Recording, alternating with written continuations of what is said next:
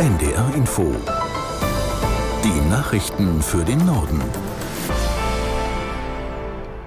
Um 12 Uhr mit Martin Wilhelmi. Die Feuerpause im Nahen Osten hält weiter.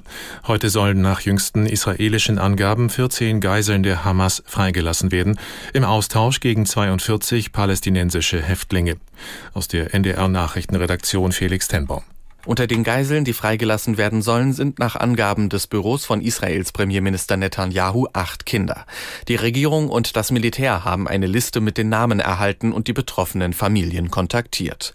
Die zwischen der islamistischen Hamas und Israel getroffene Vereinbarung sieht vor, dass insgesamt etwa 50 Geiseln sowie 150 palästinensische Gefangene freikommen sollen. Es besteht offenbar die Option, dass die Feuerpause, die eigentlich vier Tage gelten soll, durch einen weiteren Austausch noch verlängert wird. Dass die Waffen momentan schweigen, macht außerdem möglich, dass weitere dringend nötige humanitäre Hilfe in den Gazastreifen kommen kann.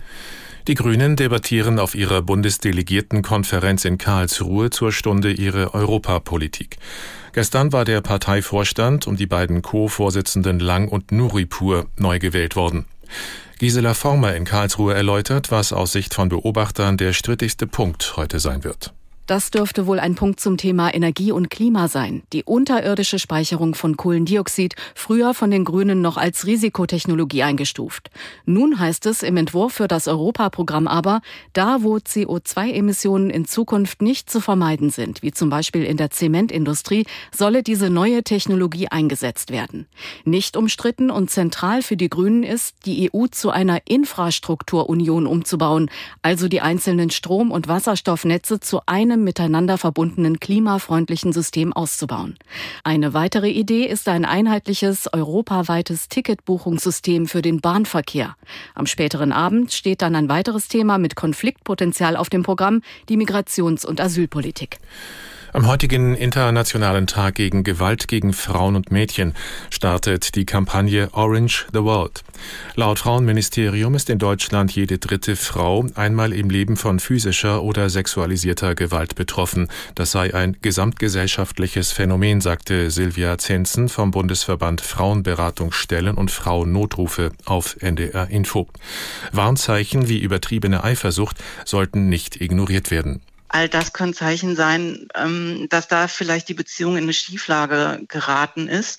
Und äh, wir empfehlen den Frauen aber immer einfach auf ihr Bauchgefühl zu hören und zu gucken. Ich fühle mich da vielleicht gerade nicht wohl, irgendwas stimmt hier nicht. Ähm, ich habe vielleicht in Momenten sogar Angst. Ähm, das ist dann der Moment, wo es höchste Zeit ist, äh, mit jemand anderem zu sprechen, mit einer Freundin zu sprechen, mit einer Arbeitskollegin zu sprechen oder vielleicht auch äh, direkt schon äh, eine Beratungsstelle zu kontaktieren und zu gucken, okay, ähm, wie kann ich denn mit dieser Problematik umgehen? Silvia Zenzen vom Bundesverband Frauenberatungsstellen und Frauennotrufe auf NDR Info. Der Fahrgastverband Pro Bahn hat die Lokführergewerkschaft GDL nach dem Abbruch der Tarifgespräche zu mehr Verhandlungsbereitschaft aufgefordert. GDL-Chef Weselski hatte gestern neue Warnstreiks angekündigt. Pro Bahn-Sprecher Schröder kritisierte im Deutschlandfunk das Verhalten der GDL.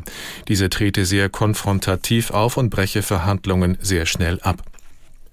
Das waren die Nachrichten.